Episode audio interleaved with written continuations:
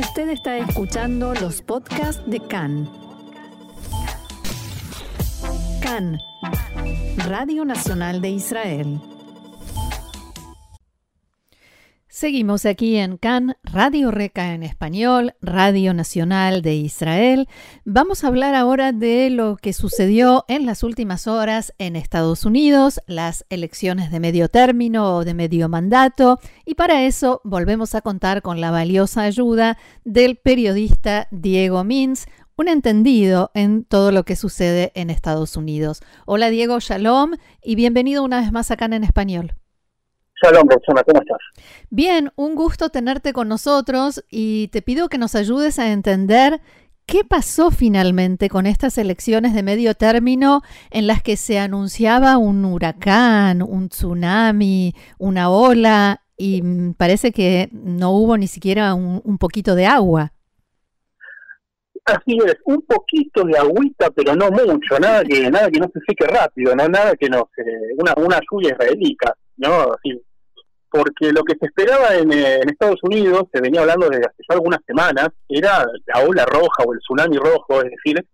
eh, una gran cantidad de votos republicanos y de victorias republicanas en las elecciones tanto del Senado como de la Casa de Representantes, y se esperaba que los republicanos den vuelta a ambas cámaras, recordemos que los demócratas eh, tenían control ya sobre la Cámara Baja y sobre la Cámara Alta del Senado estaba 50-50, con lo cual desempataba, desempata a la vicepresidenta Kamala Harris, con lo cual era prácticamente una, un control demócrata. Bueno, finalmente lo que pasa hasta ahora, porque no está 100% definido, pero porque faltan varios votos, varias eh, urnas eh, contarse de distintas eh, jurisdicciones por los sistemas de sobres y los sistemas de voto por correo, eh, pero hasta ahora está claro que no fue lo que esperaban los republicanos, no fue lo que esperaba Trump, que estaba esperando una gran victoria para relanzar su para lanzarse oficialmente como para, para recuperar la, el poder de la Casa Blanca en 2024 y de hecho si bien los republicanos eh, han por ahora control, eh, recuperado el control de la Cámara Baja de la Casa de Representantes no han hecho eso en el Senado donde todavía está en disputa. De hecho la única elección que, se dio vuelta, el único cambio que hubo respecto de hace dos años o de hace cuatro años, en realidad hace seis, que fue cuando se, se eligieron estas bancas de senadores, mm. fue en Pensilvania, que fue la elección de senador más, eh, más nacionalizada, si se quiere, que era entre Fetterman, el ex gobernador, y el doctor Oz, un personaje muy mediático porque fue durante muchos años el médico que salía en el programa de ópera Winfrey, eh, ganó finalmente Fetterman contra el pronóstico inicial, con lo cual dio vuelta a esta banca de senadores que era republicana y ahora es demócrata en Pensilvania, y con esto deja a los demócratas un paso más cerca de controlar ya con 51 bancas el Senado. Eh, de todas maneras, esto no lo vamos a saber, te dejo como colgado hasta diciembre, porque hay una elección que va a ir a balotage en Georgia, algo que había pasado hace dos años también. Ahora, em, eh, en, esta, en este panorama hay muchas miradas, y no precisamente amistosas, que se dirigen hacia Trump. Eh, ¿Qué papel tuvo en o qué influencia tuvo en el resultado que el Partido Republicano logró? Bueno, Trump, para, para no sernos eh, infiel, ha hecho una de las suyas, como siempre, el, el día de las elecciones, en una entrevista que salió esa noche mientras empezaban a contar las boletas, y dijo, bueno, los candidatos que me apoyaron y con los que de alguna manera él tuvo, él, eh, él les dio la bendición, y ganan es gracias a mí, y si pierden, no, yo no tengo nada que ver. Lo dijo textual y no se le movió un pelo, realmente fue, parecía guionado y de película, pero bueno, ya sabemos cómo es Trump.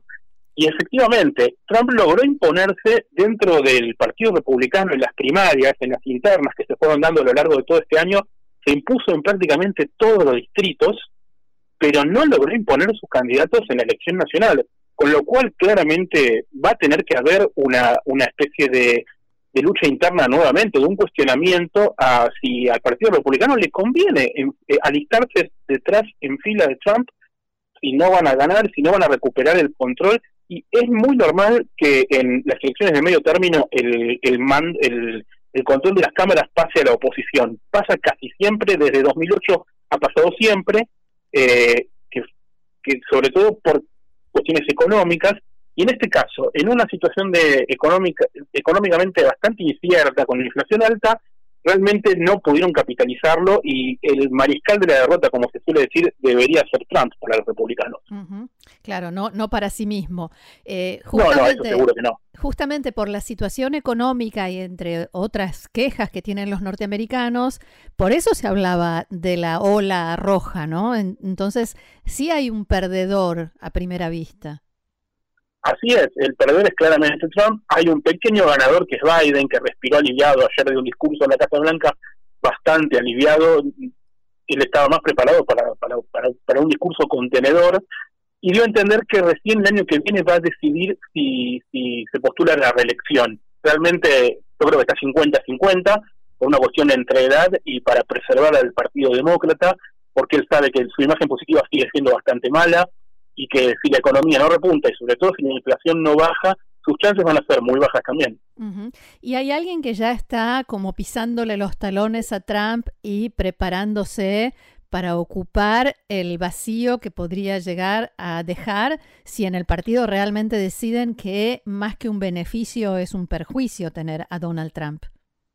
Es cierto, se trata de Ron DeSantis, el gobernador reelecto ahora del estado de Florida, quien arrasó en el estado de Florida con 59%, es una diferencia muy grande en un estado que generalmente siempre va al, hasta la última décima y además arrasó también en la legislatura del estado. Ah, tuvo un discurso muy victorioso el, el martes y claramente es el republicano con el, único gran ganador de los republicanos de esta elección. Por lo cual eh, Trump va a decir que es una criatura que creó él, que es una invención suya, ¿no? que es que es su pollo, como se dice, hmm. pero De Santis ya va a empezar a querer despegarse porque tiene con qué, tiene para mostrar resultados electorales, eh, ha logrado una campaña de prensa bastante buena en ese sentido, se ha también colgado la medalla de ser quien mejor manejó la pandemia, no por la, por la menor cantidad de muertos, sino por el lado contrario. Él dice que él fue el que mejor manejo tuvo, porque los muertos fueron básicamente los mismos en casi todos los estados grandes, eh, las secuelas negativas fueron muy parecidas, pero Florida fue el estado que menos cerró, que menos eh, eh, alteró la vida la pandemia por una decisión política de DeSantis que mantuvo escuelas abiertas más que otros estados, que alentó que el turismo siga, por supuesto, en el estado de Florida es la industria más importante. Eh, por lo cual eh, es verdad que ha sido una opción atractiva para quienes se vieron de alguna manera desencantados con el manejo de la pandemia, con quienes eh, están en contra de muchos cierres, de muchas restricciones. es verdad que Florida ha sido el, estado que más se alejó de, esas políticas. Y, por eso DeSantis está claramente corriendo, corriendo en punta en las internas republicanas que van a tener que suceder porque Trump no relige, Trump quiere volver. Ah, o, sea, Trump no da marcha atrás a pesar de tener a este candidato tan firme frente a él. Bueno, se especulaba en realidad con que si había una ola roja, Trump iba a salir el mismo día a anunciar su candidatura de vuelta o el par de días después. Ahora probablemente esté, esté reculando y esté recalculando, como dicen los GPS, para ver mm. qué planes toma, porque ahora no la tiene tan fácil. Ahora dentro del Partido Republicano están viendo que hay alguien que se ve más ganador que él que tiene más chances de volver a la Casa Blanca, tal vez. Eh, Diego, eh, se plantea una situación bastante interesante con respecto a Israel. En Israel hay un cambio bien eh, claro, bien concreto, y en Estados Unidos no. En Estados Unidos las cosas siguen más o menos igual. ¿Cómo te parece que se va a manejar esta situación? Bueno, ahí la pelota queda de alguna manera más del lado de Israel que de Estados Unidos porque Estados Unidos por lo bajo fue bastante, bastante claro, no, no salieron a gritarlo, pero por supuesto Estados Unidos no tiene muchas ganas de lidiar ni con Ben-Gvir, ni para empezar, ni con Smotrich como si, si fuese, por ejemplo, eh, ministro de Relaciones Exteriores, ¿no? Estados Unidos está esperando un ministro de, Likud, un ministro de Likud, porque es lo que conocen y lo que están acostumbrados y es lo que están dispuestos a tolerar y a negociar. Eh, digamos, Israel no es un tema de campaña porque todos están de acuerdo, digamos, de Biden hacia la derecha, todos están más, más o menos de acuerdo en el apoyo que hay que darle, eh, incluso de Santis eh, es tan, tan pro Israel como Trump o como Biden, eh, por lo cual la Casa Blanca de alguna manera está, está mirando, está esperando muy expectante, por supuesto, a ver el gabinete que propone Netanyahu y, y de alguna manera como te decía, por lo bajo, como también parece estar haciendo el mismo presidente de Israel, con quien aparentemente tuvieron esa charla en la Casa Blanca un par de semanas atrás, eh, el presidente Biden y Herzog, diciendo, bueno, hagamos lo posible para que, eh, para que digamos, en, en, Israel, en la Knesset, en el en Balfour, eh, este, en el gabinete, esté lo conocido y no hagamos experimentos raros. ¿Te parece que la Casa Blanca puede llegar a cambiar esta actitud y sí pasar a hablar de frente y a elevar el tono si efectivamente eh, Bezalel Smotrich se convierte en ministro de Defensa y Tamar Ben-Gvir en eh, ministro de Seguridad Pública y demás? Mira, en principio yo pensaba que no, pero con estos resultados eh, electorales por ahí están un poco más envalentonados los demócratas para tener algún prurito más respecto a alguna nombración de este estilo. De todas maneras, si así sucediera, si, a las, sucedieran las peores pesadillas de los demócratas en ese sentido y le dieran portfolios importantes a Smotrich o Benvir, yo creo que lo van a aceptar a regañadientes, al menos hasta que pisen el palito, hasta que cometan algún alguna declaración donde puedan quejarse, donde tengan algún derecho a quejarse, y ahí lo van a hacer sin dudas. Muy bien, Diego Mins, periodista, entendido, experto en política estadounidense, muchísimas gracias por haber compartido todo esto con nosotros y por supuesto te vamos a volver a molestar cuando eh, se conozcan definitivamente los resultados y haya novedades en este proceso y en las relaciones Israel-Estados Unidos. Gracias. No, por favor, shalom. Shalom.